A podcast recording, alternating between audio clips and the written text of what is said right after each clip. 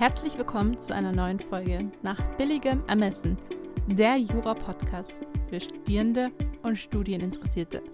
Mit Michael vom Feld, Repetitor und Gründer von Endlich Jura und mir, Evelyn, Jurastudentin in der Examensvorbereitung. Ich wünsche euch ganz viel Spaß mit der neuen Folge.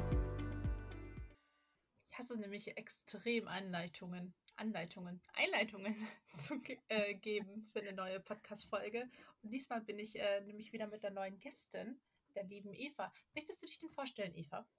Ja, sehr gerne. Also ich bin Eva, 29 Jahre alt und ich fange im Wintersemester an, an der Fernuni Hagen Jura zu studieren, in Teilzeit. Hauptberuflich bin ich nämlich Personalleiterin bei einem internationalen Hersteller von Drohnen und Vermessungssoftware. Und ja, ansonsten laufe ich viel und höre dabei Podcasts. Ähm, ich lese gern und habe einen Hund, mit dem ich gern viel Zeit verbringe. Und einen Mann, mit dem ich natürlich auch gern viel Zeit verbringe. Aber äh, du hast einen sehr coolen Werdegang. Du studierst ja nicht mal bald Jura oder bist nicht nur Personalreferentin, sondern du hast noch ganz vieles anderes gemacht. Ja, das stimmt. Äh, ich habe nach dem Abi bin ich erstmal ein Jahr nach Spanien gezogen und habe da Spanisch gelernt und gearbeitet. Und dann habe ich an der Uni Köln meinen Bachelor gemacht in Psychologie und Medienwissenschaften. Dann bin ich in meinen ersten Vollzeitjob gestartet im Recruiting und habe dort relativ schnell gemerkt, ja, dass das irgendwie nicht alles sein kann und ich mich noch ein bisschen weiterentwickeln möchte und noch mehr lernen möchte. Und deshalb habe ich dann berufsbegleitend einen Master in Wirtschaftspsychologie gemacht und einen LLM in Arbeitsrecht. Genau. Und durch das L durch das, durch den LMM kamst du dann zum Jura? Genau, so war das im Prinzip. Also ich habe da, mich hat da so ein bisschen der Ehrgeiz gepackt.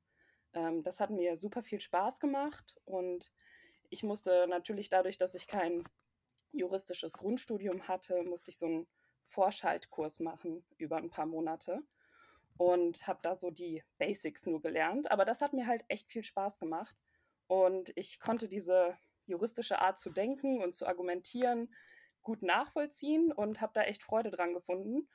Und das hat mich dann so ein bisschen dazu gebracht, nach längerem Überlegen, ob ich das wirklich in meinem Alter noch machen kann, ähm, dass ich jetzt das ganze Projekt angehe und äh, in Teilzeit mein Jurastudium starte. Genau.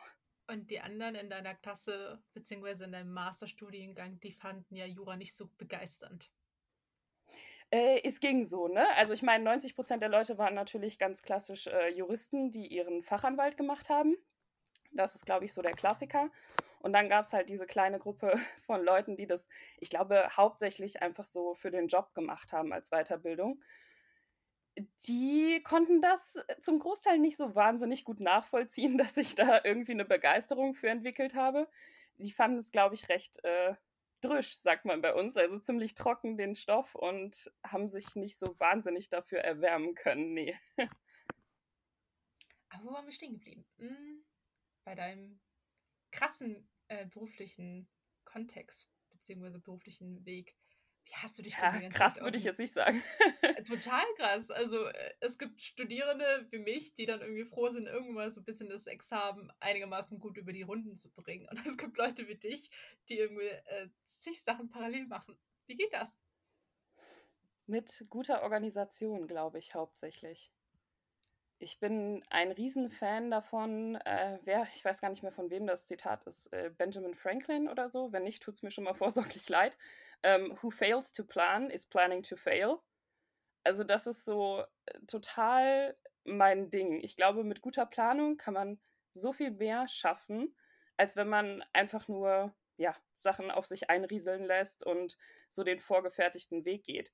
Man muss halt einfach auch mal mehr von sich erwarten, als man vielleicht denkt, dass man schaffen kann. Und wenn man die richtigen Gründe hat, was zu tun und richtige Ziele, dann glaube ich, kann man viel, viel, viel mehr schaffen, als man vielleicht manchmal von sich selber denkt. Musst du mal ein bisschen in deinen Planungsalltag uns einen Einblick geben, damit man so ein bisschen vielleicht was von dir abgucken kann? Ja, gerne. Also wenn, wenn sich da jemand was abgucken kann, dann total gerne. Ich glaube, vom Grundsatz her ich habe immer erstmal so eine Grundstruktur gebraucht. Das heißt, es gibt verschiedene Dinge, die im Leben einem wichtig sind. Es gibt ja nun mal nicht nur das Studium und nicht nur die Arbeit, sondern man möchte ja auch gucken, dass man körperlich und geistig gesund bleibt. Das ist ein ganz wichtiges Thema, finde ich. Also so die Balance ein bisschen zu halten, hilft, glaube ich, in allen Lebensbereichen.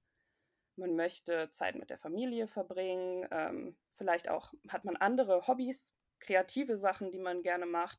Alle diese Dinge machen einen ja so ein bisschen aus und machen einen am Ende auch glücklich. Und das soll halt nicht verloren gehen, finde ich, auch wenn man viel tut und sich relativ gut organisiert. Und die Sachen habe ich dann eigentlich äh, ja so ein bisschen mehr eingeteilt und mir überlegt, wie viel Zeit möchte ich wo rein investieren. Und da bin ich halt auch einfach total überzeugt von, vom Parkinson'schen Gesetz. Also, dass man sagt, man, wenn man sich einen Zeitrahmen setzt für irgendwas, dann nutzt man den meistens auch aus. Das heißt, der größte Fehler, den man meiner Meinung nach machen kann, ist einen zu großen Zeitrahmen für Dinge zu setzen, für die man eigentlich nicht so viel Zeit investieren möchte. Das heißt, ich gehe immer von dem aus, wie viel Zeit möchte ich in etwas investieren oder was ist mein Wunschergebnis. Und dann probiere ich erstmal mit dieser Zeit, die ich investieren möchte, mein Wunschergebnis zu erreichen und mich nicht selbst zu limitieren, indem ich sage, nee, das kann ja eigentlich nicht sein. Ähm, das muss mindestens drei Stunden dauern oder ich muss jetzt mindestens fünf Stunden lernen, sonst kann ich die Klausur nicht bestehen. Äh, wer sagt das denn? Das ist ja nicht irgendwie vorgefertigt oder so. Also die Uni sagt natürlich ja. ganz gerne mal, ihr müsst irgendwie ja. mindestens 20, 30, 40, 80 Stunden lernen, damit das funktioniert. Ich bin da nicht so überzeugt von. Ähm, ich habe einfach mal angefangen, bei verschiedenen Dingen zu sagen, okay, was glaube ich, wie lange das dauert? Und dann sind es vielleicht drei Stunden.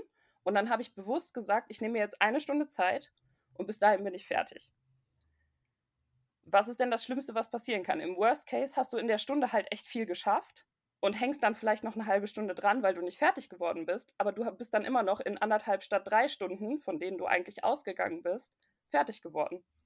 Und das ist so ein bisschen die Art der Planung, die ich halt so in meine ja, Woche im Prinzip übernehme, dass ich sage, wie viel Zeit möchte ich investieren, was ist mein Wunschergebnis und das probiere ich dann halt auch erstmal, auch wenn es mir unrealistisch vorkommt. Und viel öfter als man denkt, funktioniert es dann halt trotzdem. Ich finde dieses Gesetz immer wieder so faszinierend, weil Michael das auch immer wieder predigt und ich das immer wieder lese, aber ich selber damit voll auf die Schnauze jedes Mal fliege. Ja, echt? ja, es ist so total dieses so, ja, es kann ja nicht klappen und irgendwie ist es so abstrakt. Es ist ja klar, okay, ähm, 20% der Zeit bringen 80% der Ergebnisse. Deswegen mhm. macht es ja keinen Sinn, nach Perfektion zu streben. Aber ich finde, es ist so super schwer, das einfach in die Realität umzusetzen. So dieses abstrakte Konstrukt. Ja, das verstehe ich. Das ist wirklich nicht so einfach. Ich glaube, das, der schwerste Teil daran ist, so seine eigenen Überzeugungen dann auch zu überkommen. Ne? Also ja.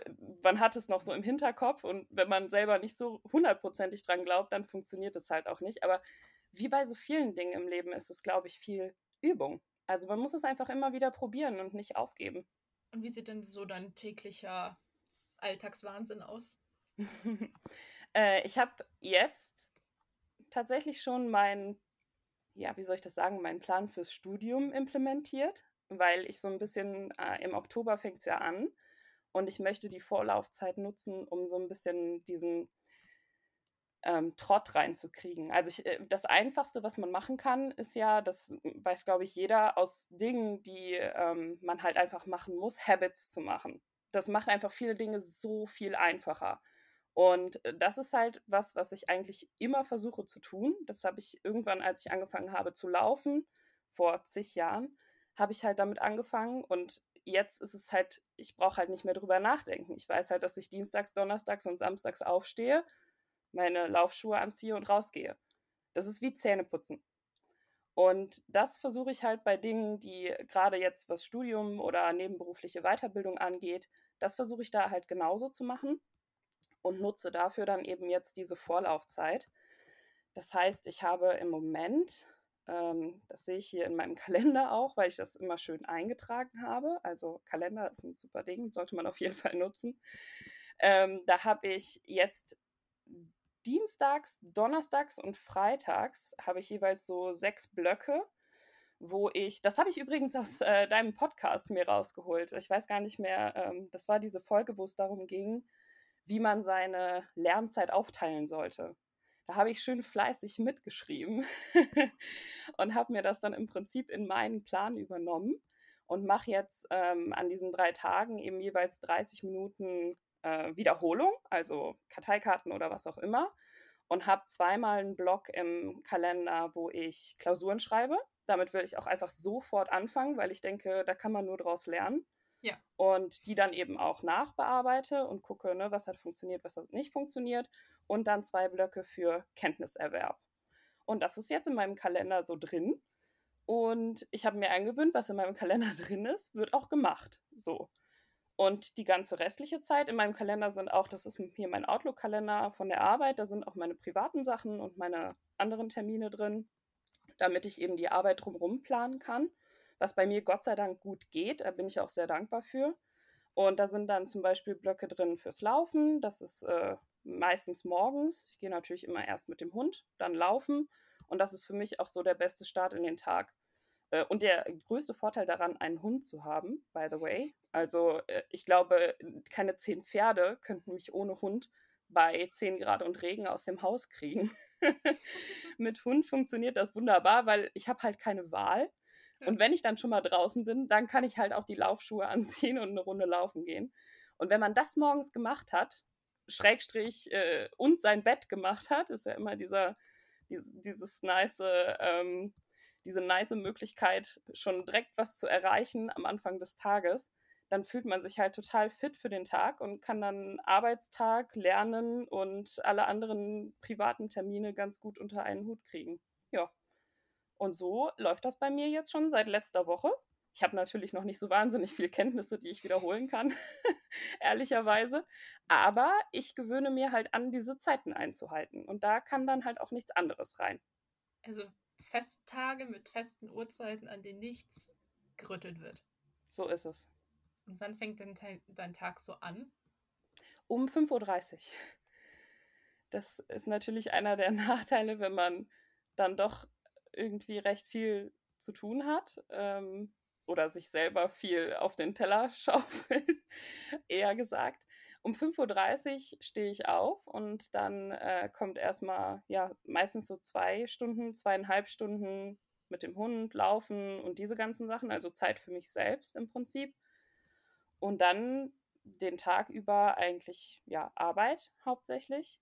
Und dann nachmittags bzw. abends die ähm, Jura-Sachen, persönliche Entwicklung, lesen. Da nehme ich mir auch Zeit für, weil ich habe gemerkt, sonst funktioniert es nicht.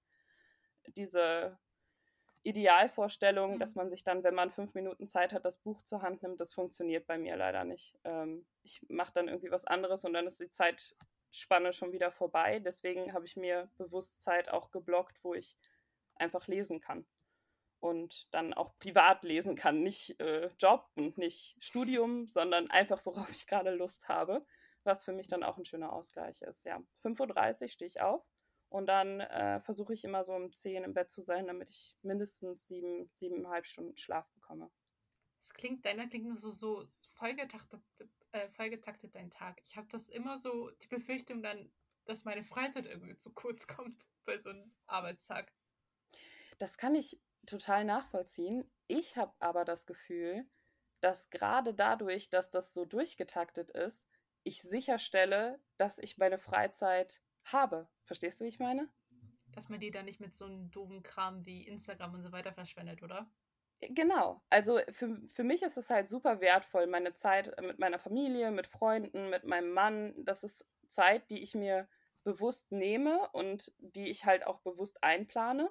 Und dann genieße ich es halt auch viel mehr. Also ich finde nichts schlimmer, als wenn ich mit einer Freundin beim Essen bin und man sitzt sich gegenüber und scrollt so durch irgendwelche mhm. Instagram-Feeds oder sowas. Das ist so verschwendete Zeit und da habe ich für mich einfach festgestellt, lieber Qualität und ich weiß, dass ich dann die Stunde Zeit habe und man unterhält sich intensiv und man hat wirklich Freizeit, als dass man alles irgendwie miteinander vermischt, weil man flexibel bleiben will. Das ist aber meine persönliche Einstellung dazu. Ne? Das muss jeder machen, wie er das richtig findet.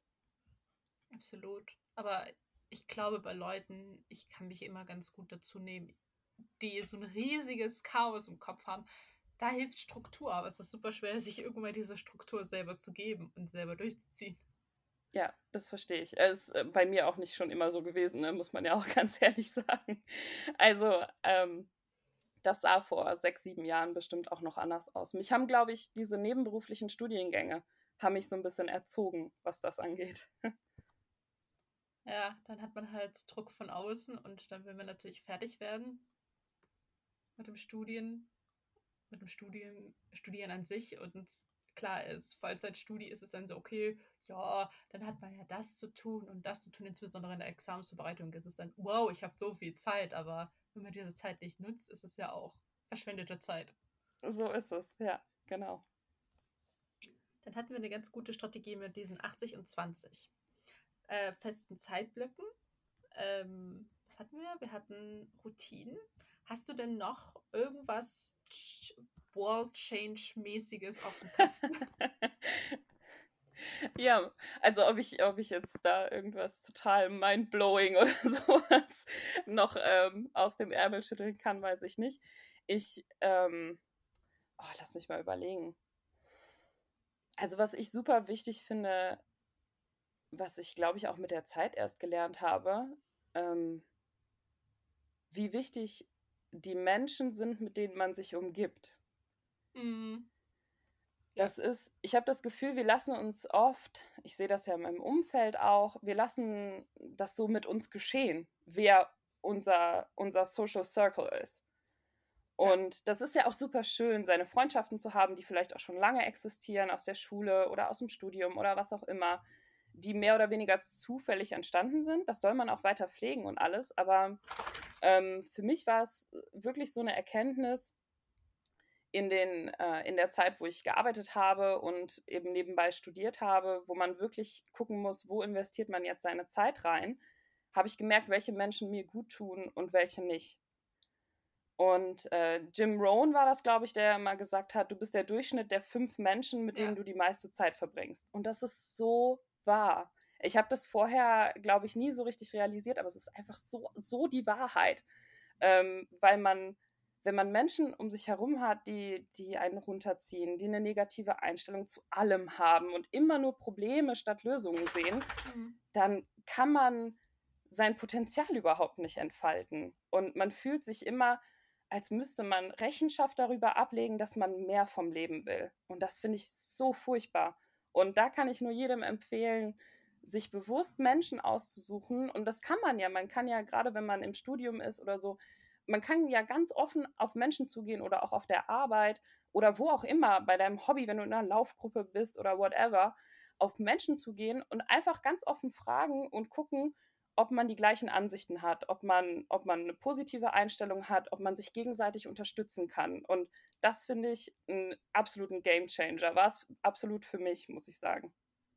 Absolut. Ähm, ich glaube, viele Coachingsprogramme oder allgemein solche Verbindlichkeiten, die arbeiten auch viel mit diesem Ziel-Buddy-System. Also, ja. dass man dann wahllos irgendwie einer Person zugeteilt wird oder mit der man sich äh, ganz gut versteht, damit man eben dieses Ziel erreicht, indem man sich gegenseitig austauscht. Ich habe das jetzt im finanziellen Umfeld so ein bisschen mitbekommen, dass sich dann Frauen sagen, okay, einmal die Woche telefonieren wir oder ähm, jetzt tatsächlich bei mir so ein bisschen ums Netzwerken, okay, wir treffen uns einmal im Monat oder skypen einmal im Monat, um zu sehen, okay, was habe ich denn jetzt geschafft, was hast du geschafft, ähm, wo sind noch so Stellschrauben, an denen wir irgendwie was verbessern können.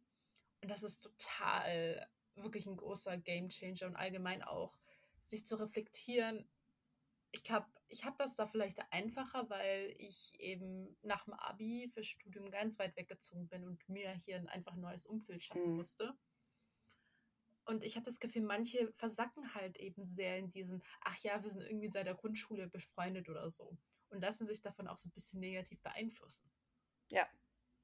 Ja, und das Gefühl habe ich auch. Und das, ich glaube, es ist wirklich einfacher, als man denkt, da rauszukommen und sich mit positiven Menschen zu umgeben. Man muss nur selber irgendwie offen dafür sein. Und äh, ich glaube, dass es ganz viele Leute da draußen gibt, die das Gleiche suchen. Und da muss man halt nur in dem jeweiligen Bereich einfach jemanden finden, mit dem man sich gut austauschen kann. Was du sagst zum Beispiel mit Finanzen, finde ich total cool. Da hat man so diese, diese Verbindlichkeit, dass man irgendwem in Anführungszeichen Rechenschaft ablegen muss. Ne? Da ist man direkt mehr dabei, dass man sagt, okay, wenn wir jetzt nächste Woche wieder sprechen, dann will ich halt irgendwie auch was vorzuweisen haben. Man pusht sich so gegenseitig und das ist so motivierend und so viel wert.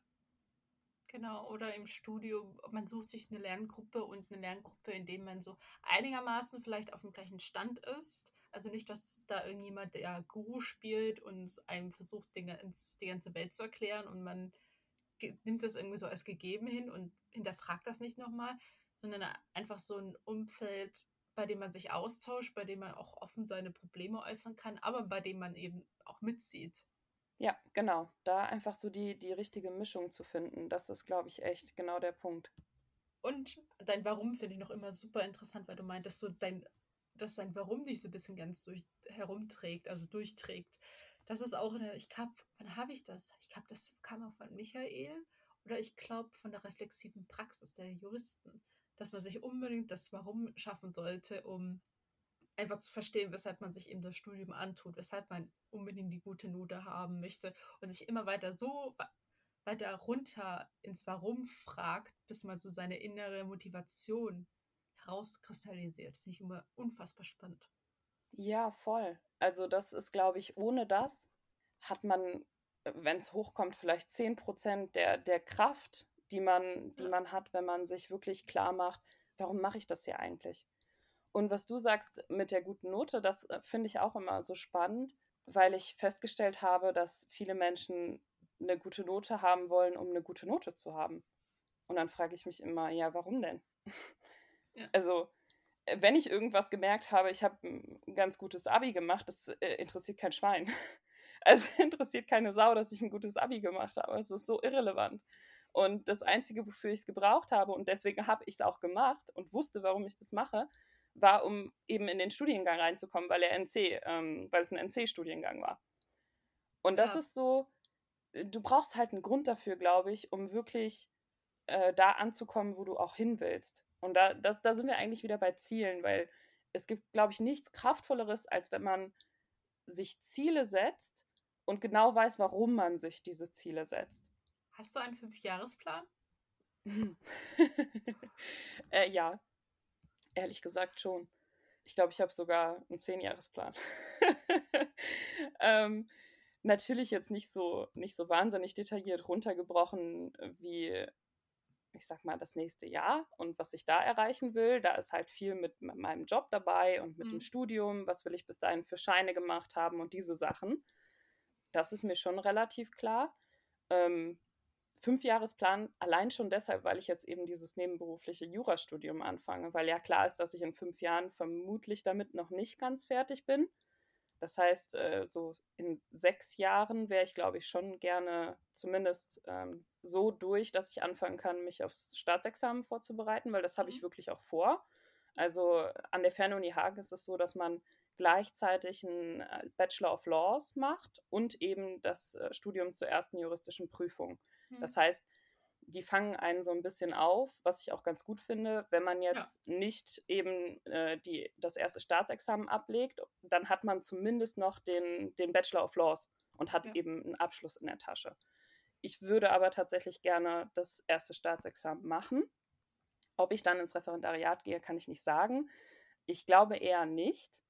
Für mich ist es so ein bisschen eine persönliche Challenge. Ich möchte gerne das erste Staatsexamen machen, weil ich glaube, dass es nochmal meine Fähigkeiten einfach weiter schult, ähm, meine Selbstorganisation, dass es für mich einfach eine Herausforderung ist, an der ich wachsen kann. Das ist für mich, glaube ich, so mhm. die wichtigste, der wichtigste Side-Effekt, den das Ganze hat. Und ich beschäftige mich mit was, was mich interessiert, was, glaube ich, immer gut ist. Ja. Ähm, das ist vielleicht auch so, ja, so das, was mich zu meinem 10-Jahres-, 20-Jahres-, 50-Jahres-Plan bringt, was ich mir für mein ganzes Leben vorgenommen habe, ist, nie stehen zu bleiben in dem Sinne. Also mich nie mit dem Status quo zufrieden zu geben, sondern immer das zu machen, was mich glücklich macht, aber auch nicht aufzuhören zu hinterfragen, ob mich das, was ich gerade tue, wirklich glücklich macht das, das ist, glaube ich, einfach so ein bisschen der Hintergrund von dem, warum ich das mache und äh, wo, ich, wo ich hin möchte in meinem Leben. Das fand ich so super faszinierend, weil du, glaube ich, einer der wenigen Personen bist, die ich persönlich kenne, die den wirklich tatsächlich so einigermaßen runtergeschrieben haben.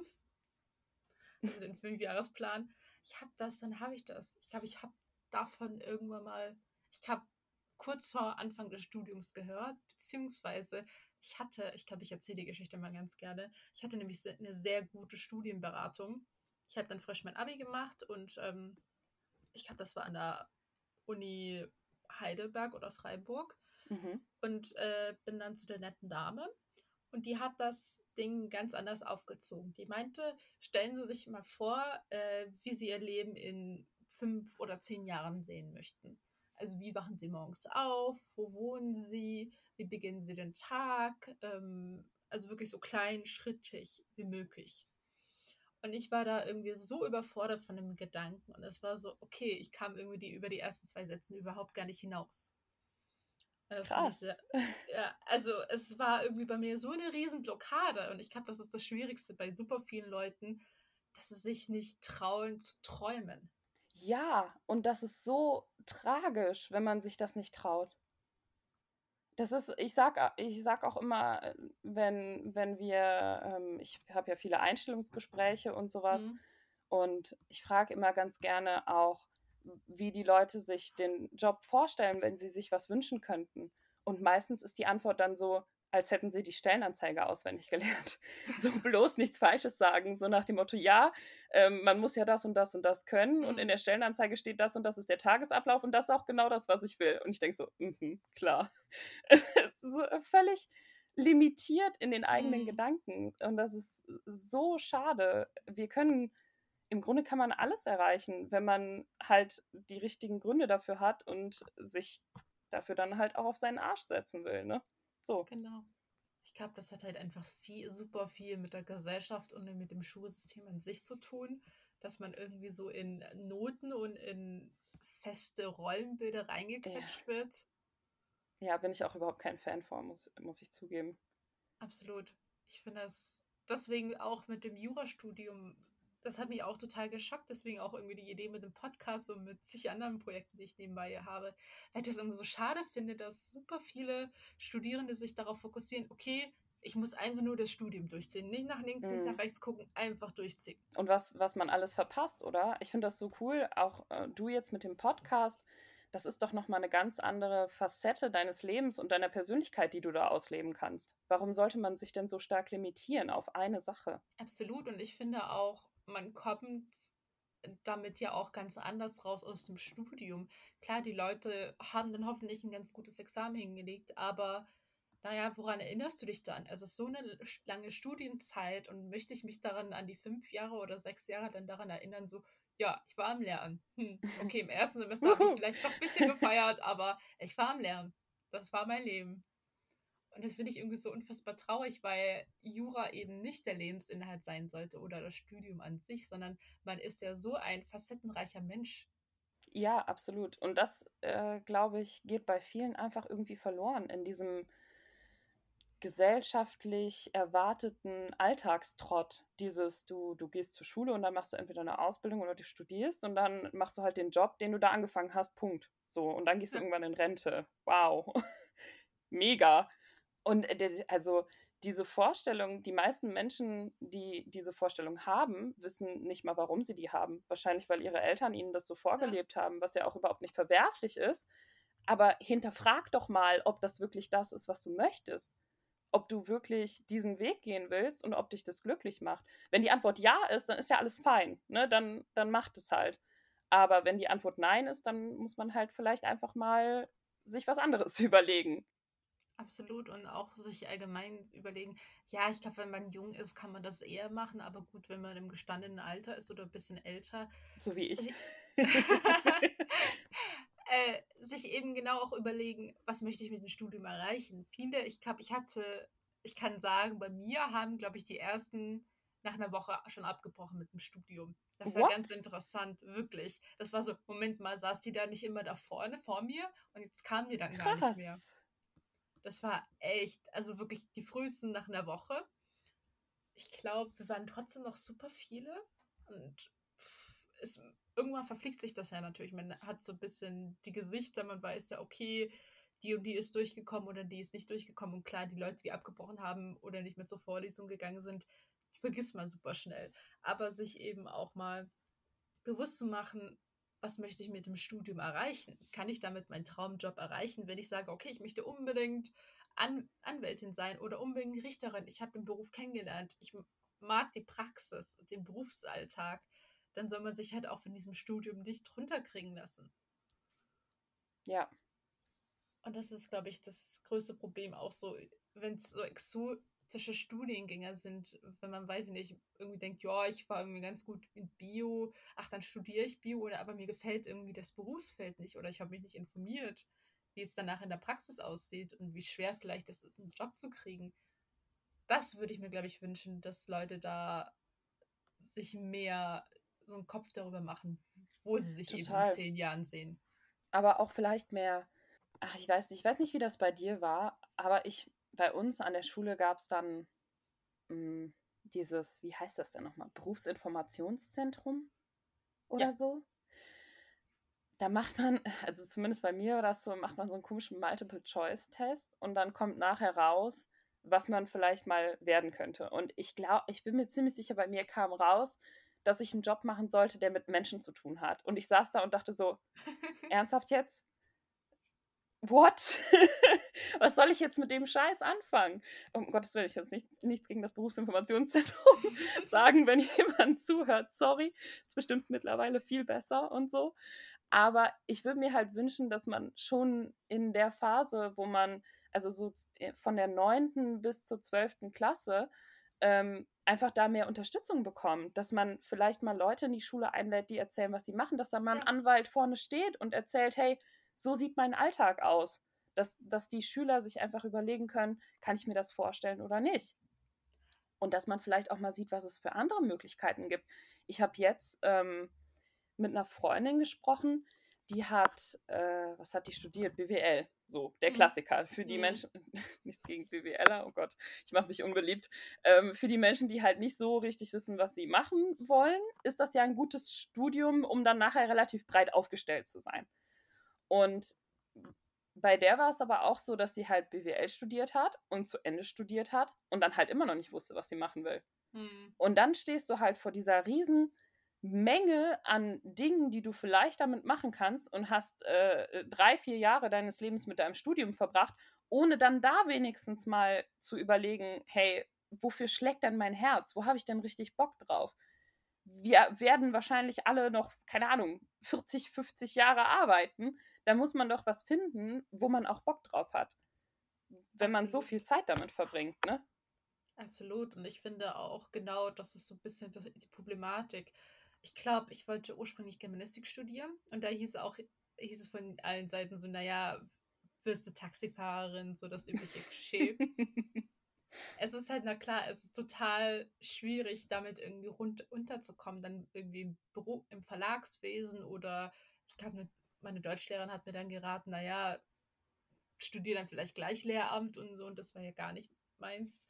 Und das ist irgendwie so das bisschen, das total Schwierige. Also ich habe zuerst Realschule gemacht, die mittlere Reife, und wir mhm. hatten in der neunten Klasse auch so einen Test, aber der war zum Beispiel nur an die äh, Interessierten gerichtet. Also die Leute, die drauf Bock hatten, die haben sich halt gemeldet ja, toll. Das ist nicht. ja in der neunten Klasse bestimmt total ertragsreich. Ja, wir waren, glaube ich, vielleicht maximal zehn aus jeder Klasse, die den gemacht hat. Obwohl ich den tatsächlich echt sehr gut fand. Ich glaube, der war auch generell, wäre der, glaube ich, auch ein bisschen kostenspieliger gewesen, wenn der dann nicht irgendwie von der Schu äh, Schule finanziert gewesen ist. Mhm. Das war auch so eine Art Multiple Choice, aber tatsächlich auch ähm, mit so Aufgaben, so Textverständnis, Logik-Sachen, dass du da dich zuordnen konntest, okay, da waren meine Stärken und da waren meine Schwächen. Und dann hat man auch dazu so ein bisschen eben so ein Berufsprofil bekommen. Äh, bei mir war natürlich Mathe total schlecht. Deutsch mhm. war ich sehr gut. Und ich fand es auch super interessant, ähm, Realschule, wie das auch so ein bisschen begrenzt war. Also dadurch, dass ich, äh, man hat irgendwie gedacht, okay, jeder von uns würde danach eine Ausbildung machen und nicht weiter irgendwie das Abitur nachholen und studieren. Deswegen kamen auch bei mir nur Ausbildungsberufe raus. so, und da sind wir schon wieder bei dieser Limitierung, ja. die so völlig unnötig sind. Also einfach nur, weil du auf der Realschule bist, kann, kann man dir doch nicht nur Ausbildungsberufe anbieten. Das ist völlig hirnrissig für mich. Absolut. Und ich finde, das geht ja auch weiter, wenn du da irgendwie auf einem Gymnasium bist. Was wird dir vorgeschlagen? Okay, dann besuchst du in der 12. Klasse oder in der 13. Klasse Universitäten. Wird dir dann ja. irgendwie nochmal das Berufsfeld aufgebaut? Hey, ihr müsst nicht nur studieren, ihr könnt auch eine Ausbildung machen. Nein. Richtig. Und dann Absolut fühlen, richtig. Ja, und dann fühlen sich Leute eventuell irgendwie runtergestuft, wenn sie danach nur eine Ausbildung machen und nicht studieren. Was ja absoluter Quatsch ist. Ich denke manchmal, ich glaube, wenn ich komplett frei in meiner Entscheidung gewesen wäre, damals schon, hätte ich, glaube ich, eine Ausbildung als Schreinerin gemacht. Uh. Weil ich das einfach so mega finde. So mit den Händen arbeiten, mit Holz arbeiten, das finde ich einen richtig, richtig tollen Job. Ich bin regelmäßig auch äh, beeindruckt von so, ähm, ne, kam so eine Do Dokumentation über jemanden, der halt selber Möbel entwirft und baut mhm. und so. Das finde ich einfach ultra cool. Aber ne, das ist halt genau das Thema. Man, man wird halt irgendwie von außen limitiert in, in den Möglichkeiten, die man für sich selber sieht. Und das ist halt so schade, weil in, in jedem von uns so viel Individuelles steckt, dass, dass man das eigentlich erstmal versuchen müsste rauszufinden. Eben, indem man auch eben super viele Sachen ausprobiert und sich eben aus dieser Komfortzone rauswagt. Ja. Das ist, also ich glaube, keiner von uns hat hier irgendwie gedacht, so, wow, das kriege ich voll locker hin, du jetzt mit dem Jurastudium und ich dachte auch mit dem Podcast, ja, das hört sich bestimmt kein Mensch an. Ja, und guck, jetzt hast du, wie viele Abonnenten habt, hast du mittlerweile? Ich glaube, wir sind jetzt bei 100.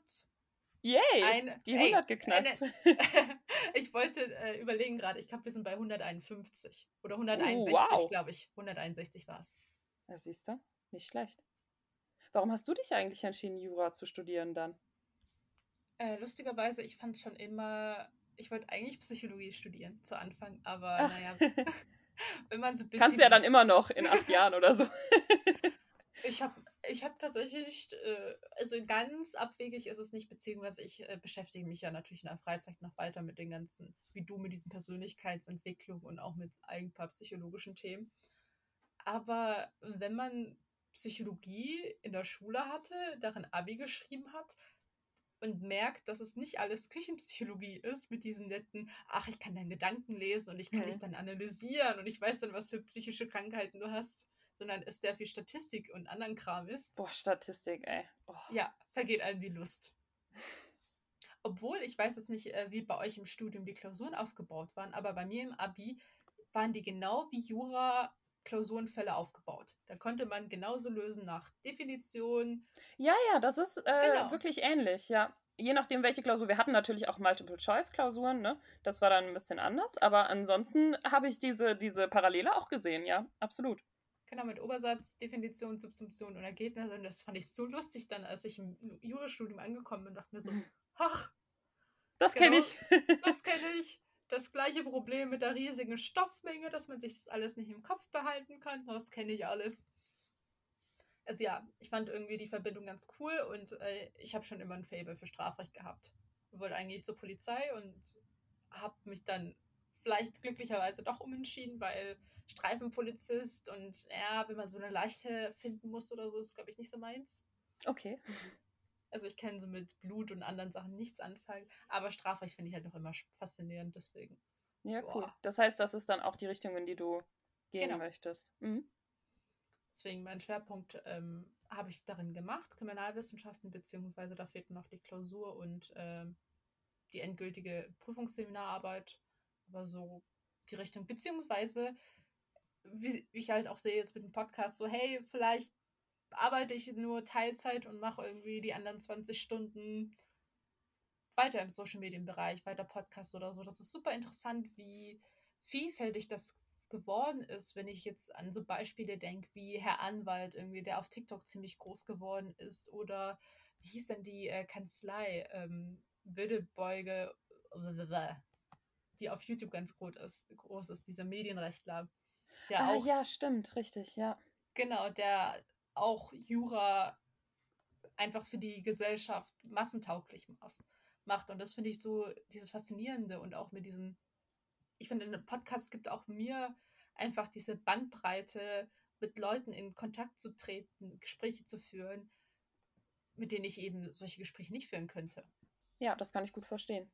Auch, auch das ist halt so ein, da merkt man, dass du ähm, da auch mehr, ich sag mal, mehr Möglichkeiten siehst als vielleicht viele andere Menschen. Und finde ich auch gut, dass du, vielleicht inspiriert das auch andere Menschen, sozusagen, vielleicht arbeite ich nur Teilzeit in dem einen und mache dann Teilzeit noch was anderes. Das ist so ein Konzept, wo viele erstmal mit dem Kopf schütteln und denken, hä, nee, verstehe ich nicht. Du hast doch dann studiert und dann kannst du irgendwie äh, im juristischen Bereich arbeiten und dann macht man das gefälligst Vollzeit. Hä, warum denn? Wieso? Ja. Wenn man nebenbei noch eine andere, eine andere Passion hat und irgendwas anderes machen möchte, dann kann man sich doch seine Zeit auch aufteilen. Wer sagt denn, dass du Vollzeit arbeiten musst? Oder sich so von diesem festen Berufszweig einfach lösen. Ich finde das ja. nämlich so super schade, wenn dann Leute ich tatsächlich kam eine Freundin auf mich zu und meinte dann so, ja, sie ist jetzt auch fertig und ähm, überlegt sich jetzt gerade einen Ref und so und war total voller Zweifel und meinte so, naja, die freuen sich jetzt gerade alle aufs Ref und so und irgendwie ich mich nicht, weil ich mich irgendwie darin nicht sehe. Mhm. Und ja, es ist ja jetzt blöd, jetzt habe ich das erste Jahr durch und aber ich möchte so in diesem internationalen Bereich tätig sein und so deutsches Jura bietet mir ja die Möglichkeit nicht. Und dann meinte ich so, naja, aber guck mal, du könntest dich ja vernetzen und einfach gucken, wie andere Leute, die die gleiche Passion haben wie du, ihren Weg gegangen sind und von denen was abzugucken. Aber ja. darauf musst du erst überhaupt auf die Idee kommen, dich in diesem Studiengang einfach außerhalb der Bubble zu bewegen und dich mit Leuten zu connecten. Ich habe das Gefühl, dass es in Jura ist es gar nicht so üblich, so dieses Netzwerken und so.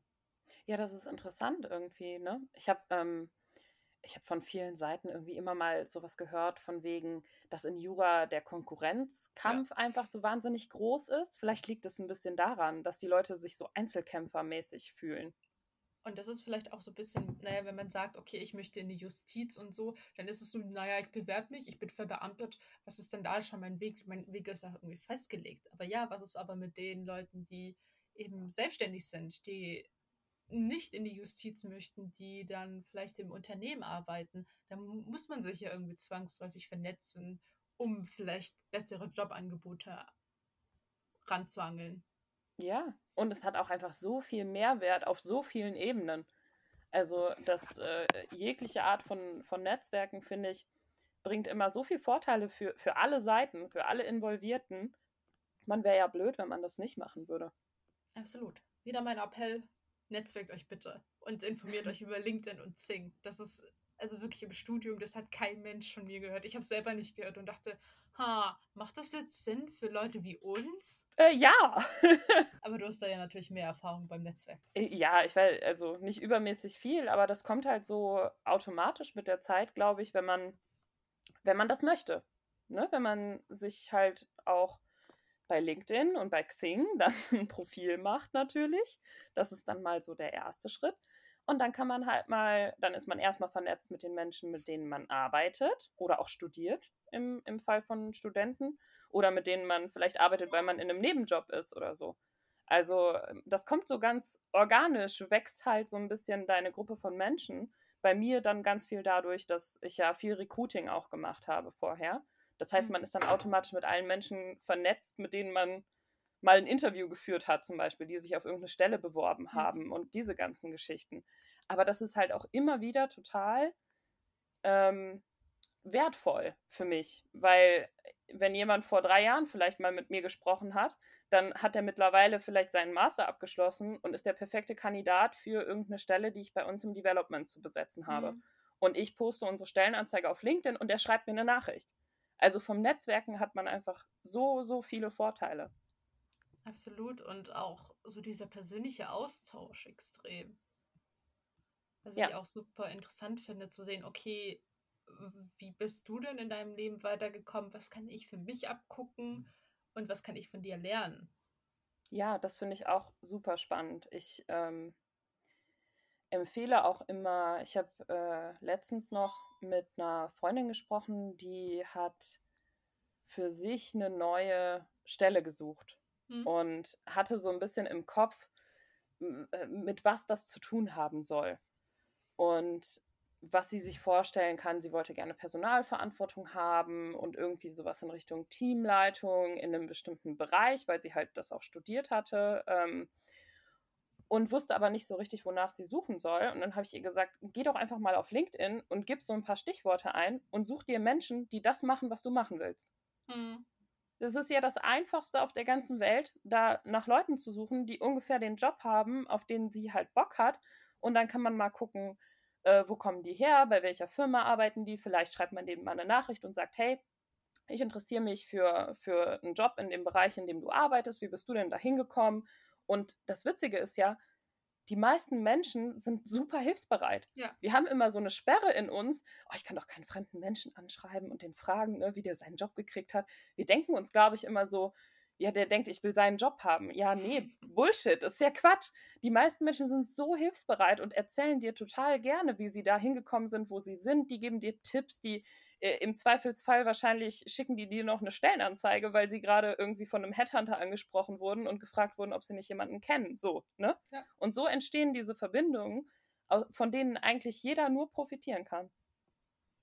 Absolut. Und äh, ich glaube, darüber haben wir uns letztens noch unterhalten mit dem Deutschen Juristinnenverbund, Juristinnenbund, so war das. Was ja. ich auch super interessant finde, äh, explizit an weibliche Studentinnen oder auch ähm, fertig ausgebildete, ist ein Netzwerk beziehungsweise ein, oh Gott, wie heißt denn da das Netz?